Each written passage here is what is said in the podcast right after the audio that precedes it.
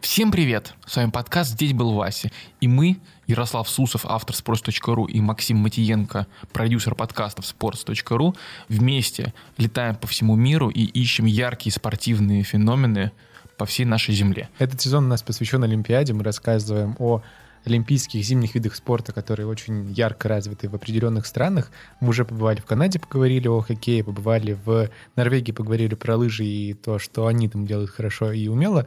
А сегодня отправимся в Японию и поговорим про фигурное катание. Осталось сказать одну важную вещь перед началом нашим, нашего путешествия. Это, конечно, наш партнер, партнер этого сезона — открытие инвестиции. Полетели?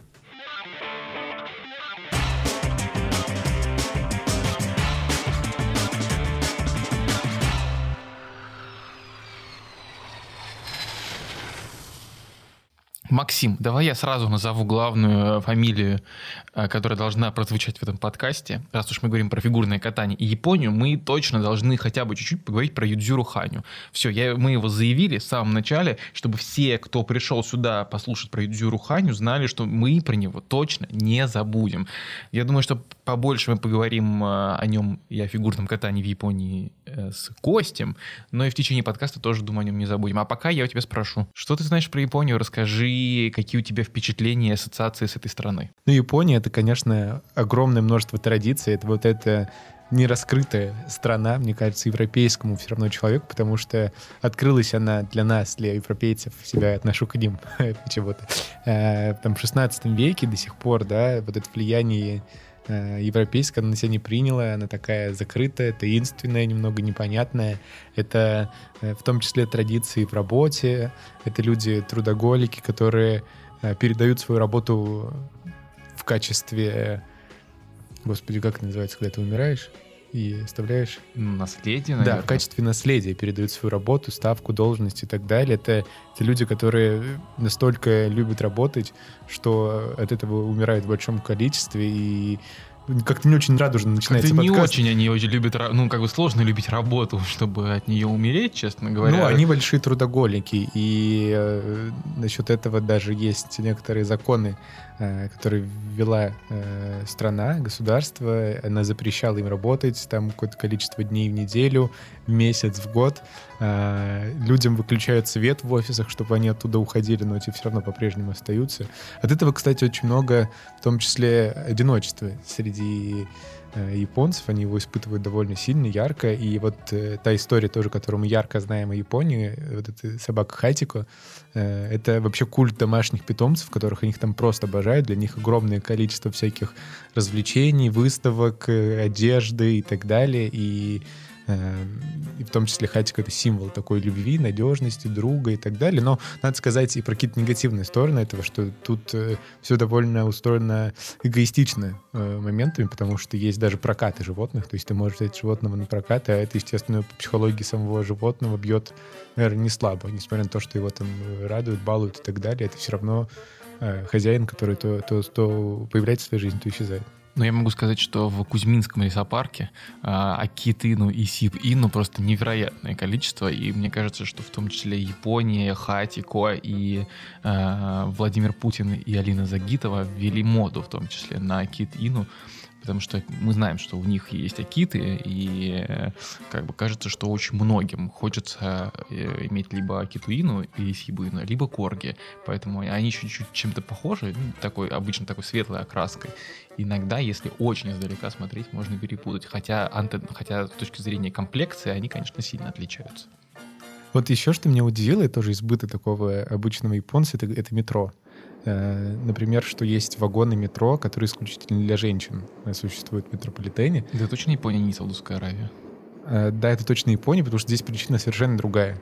Э, мужчины в метро очень близко прижимаются к женщинам, потому что у них какое-то особое отношение вот ко всем этим интимным историям, и они так близко прижимаются, а это, в общем-то, для Японии не считается чем-то моральным.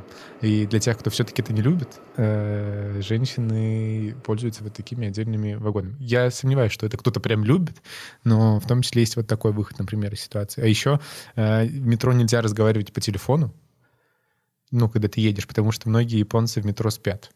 И ты как бы э, проявляешь таким образом неуважение к тем, кто спит и отдыхает. Я даже слышал такую историю, что в японском метро над сиденьем есть такие специальные полки, ты можешь закинуть свой типа багаж или ручную кладь куда-то туда и сесть спать, и быть точно уверенным, что это никто никак не украдет, потому что Япония — это царство безопасности, и в этом плане можно вообще не бояться ни за что.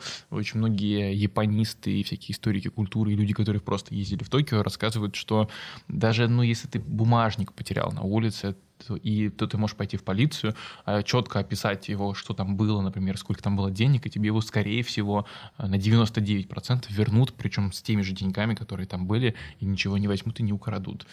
Поэтому Япония в этом плане немного удивительная сторона для нас. Э, и вообще Япония супер чистая страна, что может быть нам непривычно, но вы наверняка видели фотографии с чемпионата мира по футболу даже в России, э, на котором японские туристы, которые приезжали э, и сидели на трибунах, они, например, после окончания матчей собирались, брали мусорные пакетики и убирали всю трибуну за собой. Реально были такие фотографии, и это такой, ну, вау. Это очень удивляет, когда ты смотришь на такое со стороны. Ну, наверное, очень большую часть ментальности современных японцев составила вот эта история, катастрофа во время Второй мировой войны. Это атомные бомбы, и, конечно, после этого они очень сильно заботятся, да, об экологии, о чистоте и всего красивого, что их окружает. Но надо сказать, что да, природа их э, впечатляла давно, и в этом тоже есть много всяких традиций. Это цветущая сакура, это огромное количество вулканов, которые рядом с ним есть, они всегда созерцали эту красоту. Э, для них это было таким чем-то божественным, красивым и так далее. Сейчас очень важно следить за чистотой и четкостью своих финансов, причем из любой точки мира. Делать это быстро и удобно поможет приложение открытия инвестиций. С ним можно покупать ценные бумаги российских и иностранных компаний, инвестировать и зарабатывать. Инвестировать можно даже если у вас совсем нет времени. Открытые паевые инвестиционные фонды ОПИФ дают возможность получать доход от роста ценных бумаг под управлением профессионалов. Начать инвестировать можно всего от 1000 рублей в личном кабинете открытия инвестиций. Специальная подготовка не требуется, ведь все задачи на себя возьмут профессионалы. Ты же знаешь, что Япония э, называется страной восходящего солнца, да, естественно. Да, да. А ты знаешь, что это не просто какая-то присказка, ну, случайная, как часто бывает. Вот Япония старая страна восходящего солнца, Тюмень лучший город на свете, Канада это кленовый сироп. Это не какой-то просто стереотип э, или какая-то шутка. Да, Тюмень лучший город Земли, это не стереотип. Э, это, это реальный факт, потому что вообще-то э, само название Японии в Японии это Нихон или Ниппон. Японцы называют страну свою вот так. Wow. И вот это Ниппон — это э, слово, состоящее из двух иероглифов, э, один из которых означает «солнце», а второй — «основание». То есть, по сути, вот это основание Солнца или старт Солнца, или, или место, где восходит Солнце, это реально прямой перевод э, названия страны Япония. И вообще, как бы, если ты скажешь Япония, скорее всего, тебя не очень поймут, потому что Япония, Япо, Японию Японией называют, ну, где угодно, но не в Японии. Хм. Там история очень прикольная, потому что первые люди, которые открывали Японию, это были там какие-нибудь португальские или просто а, мореплаватели, они сначала попадали, понятное дело, в Китай. А в Китае под которым много лет была Япония, и от которого была сильно зависима долгое время, а, Японию называли Зипон или Зипун. Ну, то есть, если вспомните, что она называлась Ниппон, то Ниппон можно прочитать через китайские иероглифы как Зипон или Зипун. Вот. А в Малайзии, которая чуть-чуть южнее, но рядом, ее называли Джапанг. И вот на смеси этого джапанга с зипуном получилось что-то похожее на жапон, япан, япун.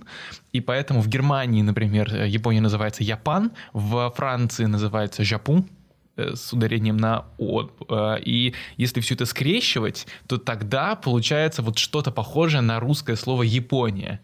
Поэтому Япония — это смесь французского и немецкого произнош... произношения слова вообще-то «ниппон».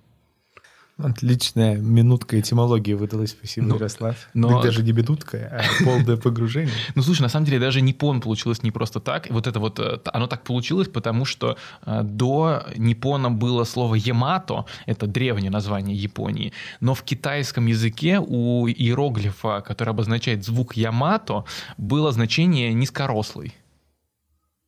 И японцам это не понравилось, поэтому они стали называть э, страну Нихон. И вот как бы, когда ты, ну, прикиньте, вот ты называешь Нихон, это типа страна восходящего солнца, и вот китайцы, для них это действительно как бы Восток, страна восходящего солнца, что-то серьезное, такое важное, и э, для того, чтобы их уважали просто все соседи вокруг и хорошо к ним относились. Вообще я слышал такую теорию, что японцы, они же вообще имеют очень много разных традиций, которых нет в других странах мира. Это не только связано с уборкой, это разный уровень, это другой совсем менталитет, отношение к иностранцам, это вот это вот страх пообщаться с кем-то не тем, сказать что-то не так, а вдруг я не пойму, а, а вот эта разная культура, сырая рыба, аниме. Ну, очень много, правда, отличающихся людей, очень много вещей, которые отличают японцев от почти всего мира. И, возможно, это я слышал такое объяснение, что э, японцы, когда узнают, что их культура кому-то интересна, например, иностранцу, они очень радуются, потому что э, для них это подтверждение того, что они тоже часть мира, что они тоже хорошие, и правильные и важные. Ну, типа такое самоутверждение, типа, что мы не какие-то фрики, а что, типа, это тоже классно, мы тоже хорошие, и тоже э, все делаем нормально. Не кажется, я в этом точно уверен, тоже исходя из того, что мы узнаем и узнавали в течение подготовки, э, для японцев действительно важно казаться э, людям, э, их окружающим, что у них все хорошо, что они там хорошо обеспечены, что у них все хорошо в семье, на работе и так далее. Вот э, для примера очень четкий вообще случай из жизни, который случается нередко. Например, э, готовится свадьба, и там за несколько дней до свадьбы умирает кто-то в семье. Ну, скажем, там мать, отец и так далее. И в таком случае японцы нанимают себе актеров на свадьбу, которые там роль вот этих э, мам или пап отыгрывают. И то есть в Японии для того, чтобы показаться другим семьям, что у тебя все хорошо, вот идут на такие меры, хотя внутри ты переживаешь много. И вот это выгорание на работе, поскольку ты работаешь много, вот это желание казаться, что у тебя все хорошо, в том числе, да, на каком-то международном уровне, на каком-то международном уровне, про который я только что говорил, мне кажется, все это приводит э, к какому-то очень яркому времяпрепровождению свободному, потому что мы все знаем, э, во-первых, они очень любят красиво одеваться, ярко, цветасто, они за всякой безделушкой могут стоять в очереди. Мне покупать... кажется, не так, как корейцы все-таки. Ну, возможно, не так, но я к тому, что вот это, вот это в том числе объясняется вот такой историей. И они вот все это любят покупать, носить и так далее. Они вот эти смотрят свои безумные японские шоу. Э, да, Для да. них организованы вот э, таким... Э, есть салоны в Японии, где девушки как бы предоставляют услуги обнимания. Oh my. Ну, это сейчас без всяких э, подтекстов. Они действительно приходят туда какие-то мужчины, возможно, и женщины приходят, там держатся за руки, обнимаются. И салоны обнимашек у них существуют как как э, торговля этой всей истории. И, и потому что им довольно одиноко, и про животных все это сказали. Мне кажется, в том числе вот это все шоу, вот эта яркость выражается и в спорте в том числе, потому что то, как они болеют, то, как они переживают, даже э, глядя на какую-то помпезность и составляющую шоу э, в традиционных видах спорта японских, вроде сумо, о котором сейчас хочется немножко поговорить, э, оно великое. Вот, например, э, сумо довольно понятный и, возможно, даже не самый динамичный вид спорта моментами, особенно предвосхищающими саму борьбу. Но при этом он, кстати, очень такой традиционный, которым много лет занимаются, и на него постоянно смотрят, и даже, по-моему, ставки делают в Японии.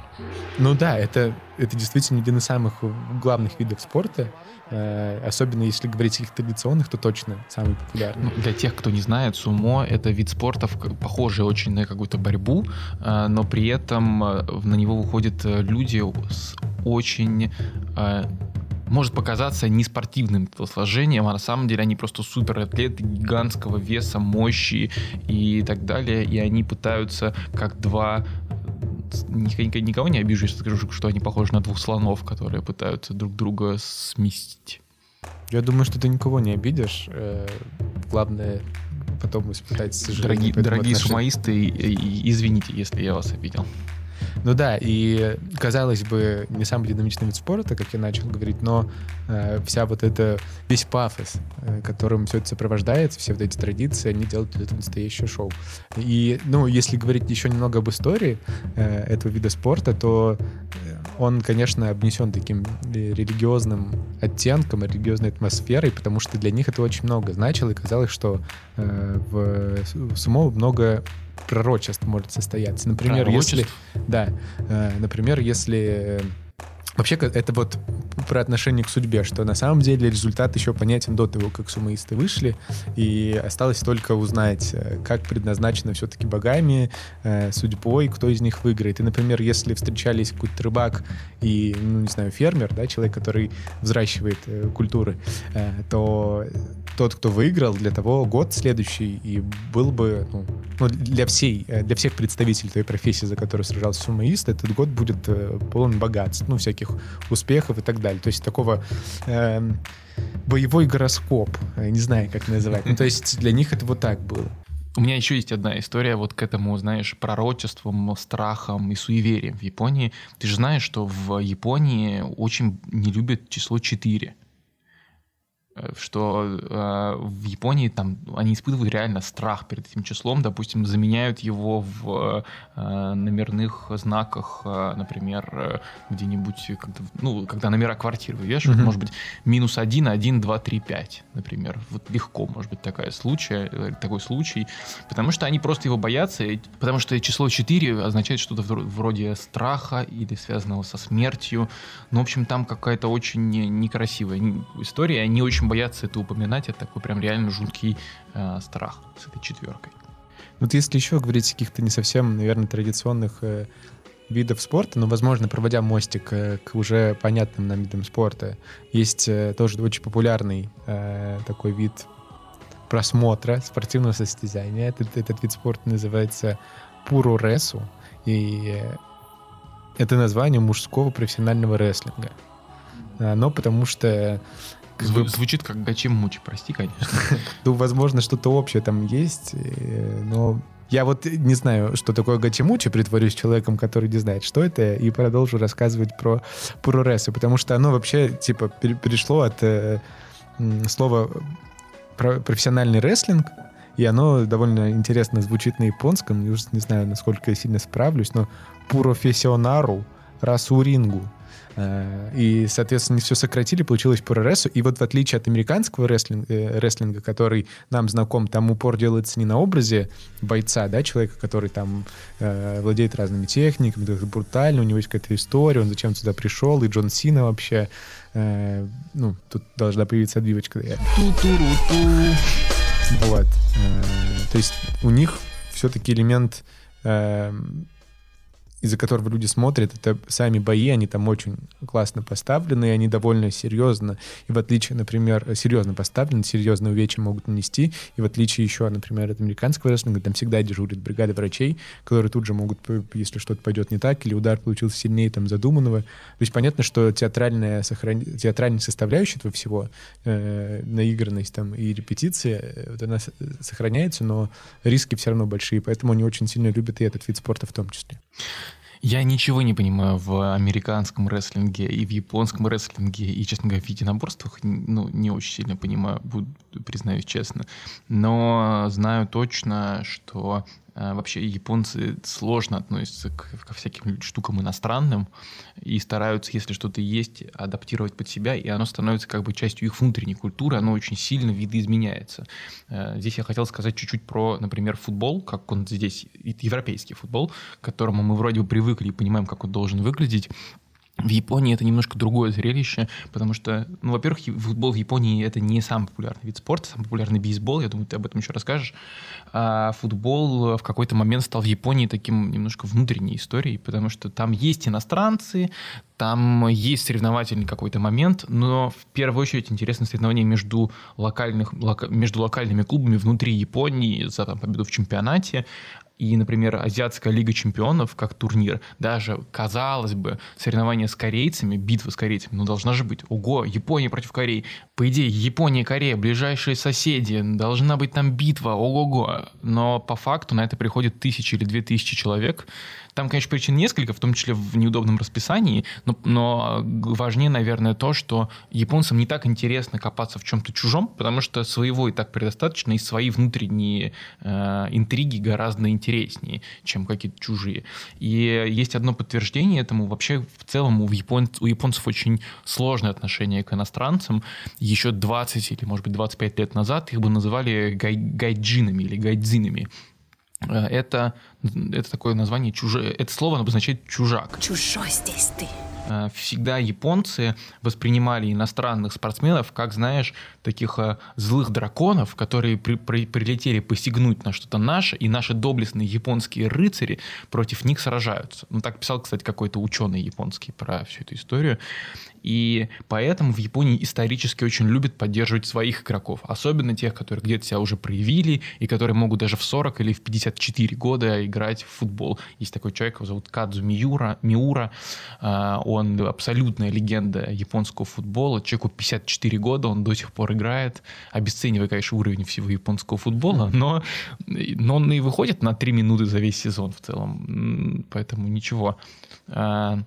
Ну вот, этот Кадзуми Юра играет еще с 90-х годов в Японии, и была классная история, э, что э, единственным человеком, ну, или первым главным человеком, который перестал быть гайдзином, а стал вот нормальным, важным и даже культовым человеком для Японии, был Зика, известный бразильский футболист, Э, чемпион мира, который приехал сюда в 40 лет, начал здесь играть, понял эту культуру японскую, они, они друг друга вот так вот полюбили, сцепились, поняли, что друг без друга в целом не могут. Зик еще много лет прожил и проиграл здесь и стал для э, Японии своим. И он такой открыл дорогу для бразильцев, потому что потом были другие бразильские футболисты, в том числе пляжные футболисты, которые приезжали сюда, в Японию, и делали ее лучше в плане спорта. Один такой тренер Руй Рамос, он э, много сделал для японского футбола. Еще один такой чувак Озу Марейра, это бразилец э, он, он сейчас он играющий тренер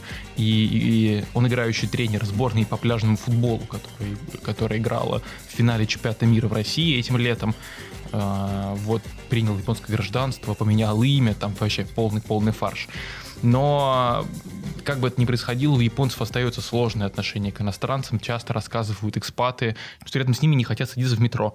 То есть иностранец сидит в метро, и он знает, что вот рядом с ним место, его займут точно в последнюю очередь. Потому что какой-нибудь японец подойдет мимо, такой смотрит, видит, что человек какой-то не похожий, такой, а, не, я пойду-ка я до следующего вагона, посмотрю, может, там что-то другое. Не знаю, с чем это связано. Это такой страх, это какая-то такая нелюбовь, или это зацикленность на самих себе, но это у японцев остается. И при этом вместе с этим есть сумасшедшая любовь к, там, к своим и к своему. И это очень сильно проявляется в Юдзюру Ханю, супергерое абсолютно японского спорта, которого вообще э, обожают и приезжают толпами на все турниры в Россию даже, э, с этими гигантскими винни-пухами, Э, это любимая игрушка Юдзюру Ханю, э, которую его фанаты возят с собой сотнями просто. И после его проката все наполняется винни-пухами. Это всегда очень классно выглядит. Не может быть.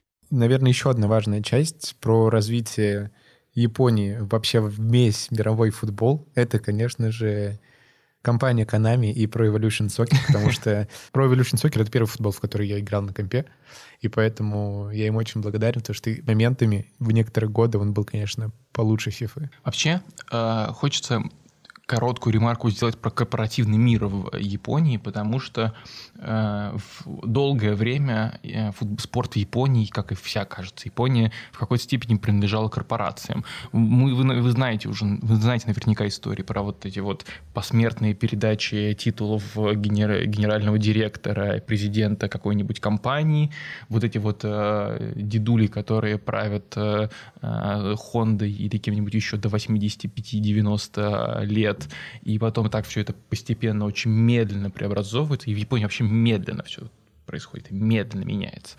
А, и долгое время спорт был подчинен этим компаниям, потому что в 90-х или в конце 80-х каждая в 90-х или в конце 80-х вообще спорт был, по сути, такой большой корпоративной лигой. Команда Mitsubishi соревновалась против команды Honda, против них команда еще какая-нибудь, и против них там, пятая команда, и против них команда Toyota, например. Каждый, каждый клуб принадлежал какому-нибудь концерну важному. Сейчас-то запретили, но одна такая команда до сих пор осталась. Эта команда называется футбольный клуб Honda. И ее считают до сих пор одной из самых сильных в стране. Она играет, правда, в четвертой лиге, и каждый год ее выигрывает. Но подняться выше не может, потому что выше начинается профессиональный футбол, а в профессиональном футболе нельзя корпорациям владеть э, командой.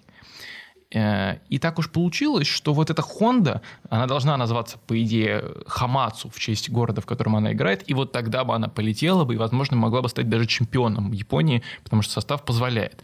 Но она, но в Хонде принципиально не хотят менять название, и они лучше мы будем выигрывать четвертую лигу каждый год, но называться футбольный клуб Honda. Ну, раз уж э, ты закидывал удочку про бейсбол, я тогда тоже быстро про него расскажу. Ты, да, я с тобой согласен вообще э, категорически в том, что все, что сюда приходит и становится популярным как вид спорта, оно все равно обрастает чем-то таким э, собственным и непохожим. И это же коснулось бейсбола. Учитывая, что это самый популярный э, вид спорта в Японии, э, по некоторым данным, на случай, если кто-то будет с нами спорить, Возможно, конечно, такое, что какие-то виды спорта уже на данный момент по каким-то счетчикам будут другими.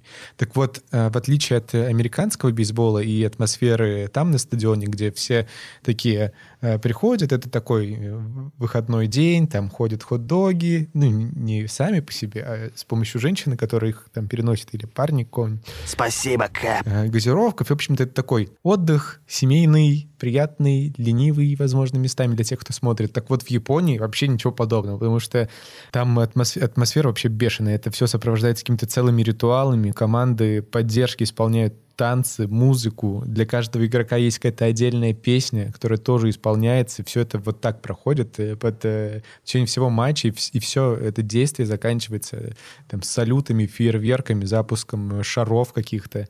И это тоже такая огромная бешеная атмосфера, которая передается, наверное, не передается.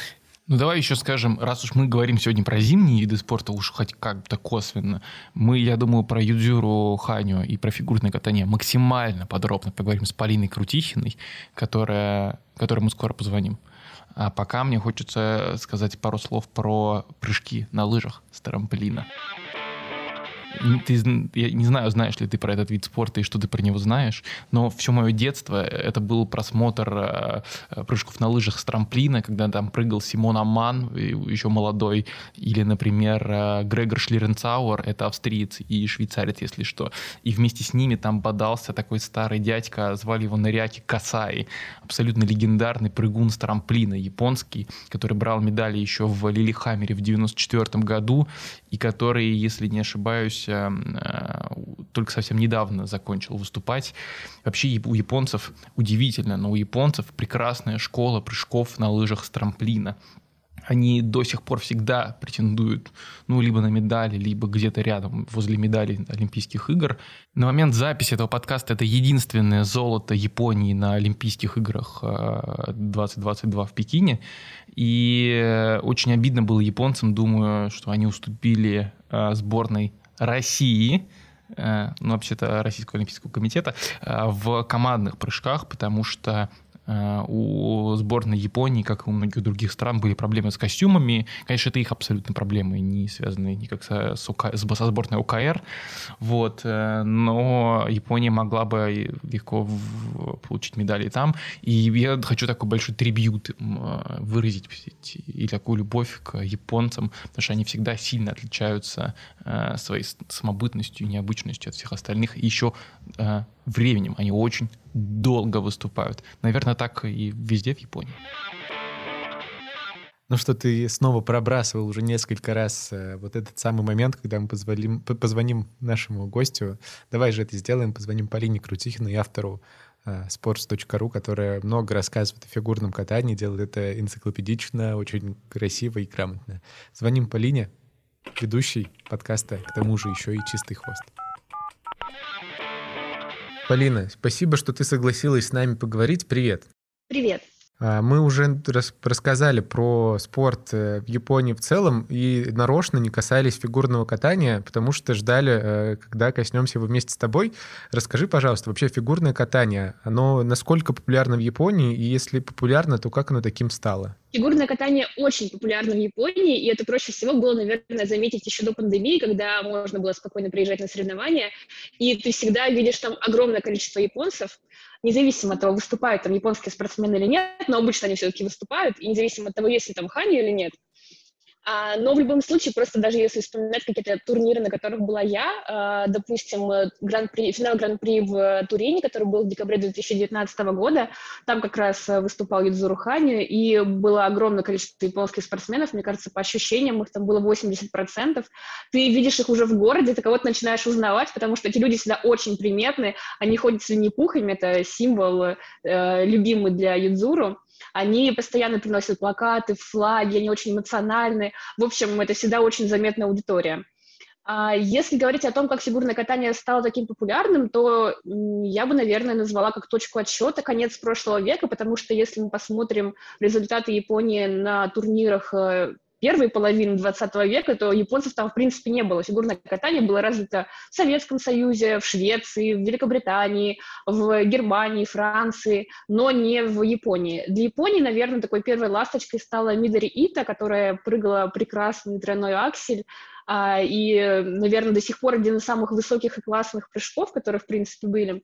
И, кроме того, э, Дайский Такахаши — это одиночник, который зажигал на турнирах еще во времена Плющенко, и потом он вроде бы ушел на пенсию, но вернулся снова и перешел в танцы на льду уже после своего 30-летия, и сейчас катается в танцах. К сожалению, не отобрался на Олимпиаду, хотя мог бы. Нам присоединился Ярослав, если что, я тут э, тихонечко ему нашептывал. Э, вот. Да, Привет. А, слушай, а кто самый любимый спортсмен у японцев, любимый фигурист? Ну, понятно, наверное, что Юдзюру вне конкуренции, но если не брать его, то кого любит больше всего? До Ханю, я думаю, что все очень э, тепло относились к Мао Асада. Она могла брать золото еще на Олимпиаде в Ванкувере, там наборолась с Юна Ким, могла брать золото в Сочи, но провалила там короткую программу, откатала прекрасную призвольную, но это ей уже ничем не помогло. А, а потом, да, уже потом началась эпоха Юдзуру. Но еще, кстати, интересный факт, э, есть такая японская одиночница Марин Хонда, у нее все основные успехи пришлись на юниорские годы, а во взрослом э, возрасте уже таких э, крупных каких-то побед не было, но, например, свой миллион в Инстаграме она набрала раньше Загитова и Медведева, и она участвует активно во всяких рекламных кампаниях японских брендов. А, и вообще японцы, конечно, любят не только своих фигуристов, но и в том числе российских и фигуристов из других стран. И тут, конечно, сразу надо вспомнить историю про Загитову, которой подарили собаку, а, которая встречалась несколько раз с премьер-министром Японии, стала даже а, амбассадором японского косметического бренда Шисейда. Э, Медведева тоже, конечно, очень нравилась японцам, и был случай, когда она после своей победы на чемпионате мира читала журналистам э, стишок на японском, э, стартовую песню из аниме Sailor Moon. Потом она катала в образе Sailor Moon показательный номер для японцев, встречалась даже с девушкой, которая рисовала этот мультик. Аниме, наверное, правильнее сказать, чтобы Нет. любители Японии меня не распяли в комментариях. Ну и, конечно, все другие фигуристы тоже нравятся японцам. То есть это такая страна, которая болеет за всех. Опять же, если вспоминать какой-то свой опыт, я на том же самом финале Гран-при в Италии сидела рядом с японкой, и у нее был такой двусторонний флаг, с одной стороны американский, с другой стороны российский, она просто его поднимала то одной стороной, то другой. А у тебя есть объяснение, почему, почему наших фигуристов там так любят? Возможно, я, конечно, э, зря бы рассказал, что только наших, вот это слово добавил, но кажется, что наших прям какой-то особенной любовью. Э, или это, это, это просто какое-то взаимоотношение... Э, ладно, все, не буду дополнять больше ничем этот вопрос. Почему наших любят? А, да, я думаю, что здесь акцент не на России, а на том, что просто наши фигуристы очень хорошо выступают и, а, и просто очень сильные, и поэтому японцам они нравятся. То есть не потому, что именно у них э, теплое чувство конкретно к России, им точно так же нравятся и сильные американские фигуристы, и не сильные фигуристы. То есть я бы не сказала, что здесь уместно говорить о какой-то целенаправленной любви по отношению именно к россиянам. А есть люди, э, которых в Японии недолюбливают, хотя по их заслугам и их катанию в целом могли бы ну, любить? А, я бы сказала, что, может быть, есть такие радикальные фанаты, которые просто не интересуются некоторыми видами фигурного катания, а их э, волнует конкретно, например, мужское одиночество, может быть, отчасти женское. А при этом танцы на льду и парное катание, которое в Японии не очень развито, и сейчас, кстати, эта ситуация исправляется, но еще там 4 года назад, 5 лет назад э, эти виды вообще были просто по нулям в Японии но мы, наверное, еще об этом тоже поговорим попозже. Вот, и такие болельщики, они могут прилететь, например, э, в Россию на Гран-при, а, посмотреть на того же Ханю, посмотреть на вообще в целом мужские, женские, короткие произвольные программы, а на танцах э, заниматься своими делами или, в принципе, уйти. Я вот так один раз сидела с японкой в Москве, а, и она во время танцев просто включила у себя на телефоне сериал какой-то вообще ужасный, в духе такой мелодрамы по каналу «Россия-1» и смотрела его полтора часа.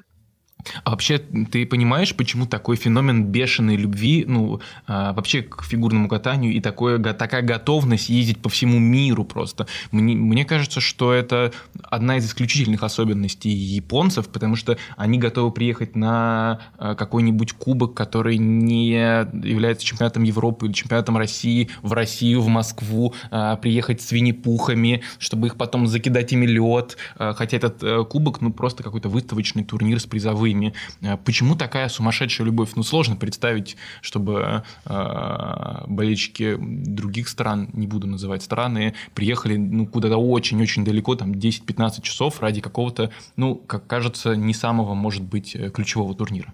А, ну, мне кажется, что все-таки такие массовые поездки э, за 10 тысяч километров это все-таки свойственно болельщикам именно Ханю. Потому что если турнир проводится без его участия, то здесь болельщики будут, японские в том числе, но, наверное, их будет меньше. А я бы не сказала, что там Гран-при в Москве, кстати, не ключевой турнир, потому что в фигурном катании их, в принципе, мало, и этапы Гран-при считаются довольно важными. Но ты все равно прав, потому что, например, а, раньше Хани выступал на канадском турнире «Осенняя классика», он проводится в самом начале сезона, и получается такая возможность первым увидеть программу своего любимого фигуриста, а Хани тогда как раз катался в Канаде, и ему было, тренировался, ему было очень удобно приехать на этот турнир, выступить, обкатать программы и пойти дальше тренироваться. И вот, да, на, этот, э, на это соревнование, которое как раз точно не является ключевым, оно не дает никаких особых преимуществ, вот туда, да, японцы прилетали. А, хочется немножко вернуться, возможно, к началу нашей беседы, э, когда ты говорил о том, что в первой половине 20 века не так много было спортсменов из Японии, которые хорошо выступали в этом виде спорта. Что вдруг случилось такого, что эти успехи вдруг повалили? И это ментальность, это просто какой-то, не знаю, э, талантов много родилось, или есть этому какое-то другое объяснение? Вообще этот вопрос обсуждали в своих интервью, в том числе наши разные тренеры. Например, э, у Тутберидзе спрашивали, в чем как раз секрет японцев, и она говорила, что в менталитете, что японцы очень покорные люди, которые вообще не задают вопросов, а не спрашивают, почему тренер сказал, что я должен делать именно так, они просто идут и приделывают. Но в то же время Шумауна, известный японский фигурист, который выиграл серебро в Пхенчхане, он приезжал тренироваться к Тутберидзе одним летом в этом олимпийском цикле и как-то постажировался и уехал обратно. Поэтому здесь как не сработались они. Хотя он сейчас тренируется в Европе у Стефана Ламбери, то есть здесь причиной их такого расставания с Этери было явно не расстояние. А еще была версия у Нины Мозер, нашего тренера в парном катании. Она говорила, что причина успеха японцев в том, что у них очень подходящие антропометрические данные, они чаще всего низенькие, а, с такими хорошими мышечными волокнами, но я не находила никогда никаких исследований на эту тему, чтобы действительно кто-то доказал, что люди с восточными корнями способны выигрывать. Ну и кроме того, у Японии все-таки основные успехи действительно в мужском катании и в женском, а, например, в парном танцах они довольно умеренные. Поэтому здесь, э, мне кажется, сложно говорить об определяющей роли именно таких физических кондиций. А еще я читала буквально сегодня утром статью а, про то, почему в американском катании стало так много азиатов, у них, правда, китайцы, а не японцы, но выводы, может быть, частично можно применить и к японцам. Там рассматривается несколько версий, некоторые нам не подходят, потому что они завязаны именно на иммигрантах, что дети иммигрантов, они а, нацелены на то, чтобы вырваться, там, из, может быть, бедности, и поэтому они целенаправленно занимаются спортом, чтобы выигрывать призовые, попадать на крупные турниры, становиться известными. Но в статье как раз обсуждается в том числе и то, что японские родители, они более такие эм, требовательные, и дети просто из-за этого не могут их подводить. Ну, еще, кажется, хочется спросить, э, мы записываем этот подкаст э, после окончания э, смешан командного турнира, но еще не было женского турнира, еще не было мужского турнира, еще не было пар и танцев. А, скажи, что ты думаешь по поводу будущих э, турниров, которые пройдут Олимпи... на Олимпиаде, за кем нужно смотреть, может быть, за кем-то из японцев нужно особенно следить. Э, расскажи, что, как, сделай такой, может быть, какой-то небольшой прогноз. А, ну, мужской турнир завершается уже совсем скоро, и, и выйдем мы уже явно после его завершения, но в любом случае, если вы вдруг его не смотрели, то я не знаю, как пройдет произвольная, но нужно будет все равно пересмотреть из японцев Юдзуру Ханю, несмотря на то, что в короткой программе он сорвал один элемент, но все равно его катание — это как раз то, что стало катализатором такой популярности фигурного катания в Японии и отчасти в мире. Очень много спонсоров привело именно Юдзуру в этот спорт. А, кстати, некоторые беспокоятся, что как раз после его завершения карьеры часть денег уйдет из фигурного катания, потому что очень многие спонсоры, а, ключевые, если даже это можно увидеть на бортиках, это именно японские компании. Вот. А в мужском катании, если мы говорим о конкурентах Ханю, то нужно посмотреть его же земляка Шомуна, я уже говорила, он выиграл серебро на прошлых играх, посмотреть Юму Кагияму, серебряного призера чемпионата мира 2021 года, который сейчас тоже борется за пьедестал, ну, уже поборолся к моменту, когда вы это слушаете, а, ну и Нейтана Чена, основного главного соперника Юдзуру, он а, тоже азиат, но все-таки американский. А, и если мы говорим о других дисциплинах, то в женском катании у Японии была главная надежда на Рику Кихиру. Она, к сожалению, не смогла вообще поучаствовать в турнирах этого сезона из-за травмы, а, хотя в свое время обыгрывала даже, например, Алину Загитову. Боролась с нашими девчонками тоже в юниорах, с Трусовой, Щербаковой, с Косторной. У Японии в итоге такое представительство в женском турнире, наверное, будет... Оно, конечно, конкурентоспособное, но скорее уровня борьбы за там, третье, четвертое, пятое места. Это Вакаба Хигучи, хорошая спортсменка, у которой тоже есть тройной аксель, которая э, серебро брала на чемпионате мира в 2018 году. Э, и Каори Сакамото очень классная фигуристка с хорошими программами. У нее нет ультраси, но у нее изумительное скольжение, которое, кстати, как раз отличает японских спортсменов. А в танцах у японцев есть одна пара, которая как раз поехала вместо Дайски Такахаши с его партнершей. Они тренируются в самой сильной танцевальной группе мира, в Канаде, поэтому они ни за что не борются, но просто приятно на них смотреть. И в парном катании у японцев как раз в этом сезоне очень классно выстрелила их пара. Опять же, кстати, они тренируются не в Японии, и вот это тоже может быть одна из причин успеха японских спортсменов. У них есть хорошие тренеры, например, Мия Хамада, которая как раз э, взращивала Кихиру, но большинство топовых спортсменов у них тренируются у других, э, в других странах. То есть это сейчас Иуна, который переехал к Ламбьелю, Брайан Орсер тренировал Ханю, сейчас Ханю вообще тренируется, едва ли не сам в Кисенкраве сидит один. Вот, танцы в пар, пары в других странах. А, Кихира переехала в итоге к Ламбьелю, пыталась тоже попасть к Орсеру. В общем, а, как-то японские тренеры, они сейчас Э, не очень известны. Хотя вот у Кагияма, например, тренер японец. Ну что, будем тогда смотреть э, Олимпиаду, продолжать это делать, но уже с новыми знаниями. Полин, спасибо тебе большое, что ими с нами поделилась. Э, быстро, коротко, но очень понятно и по делу. Спасибо тебе большое. Спасибо, что позвали.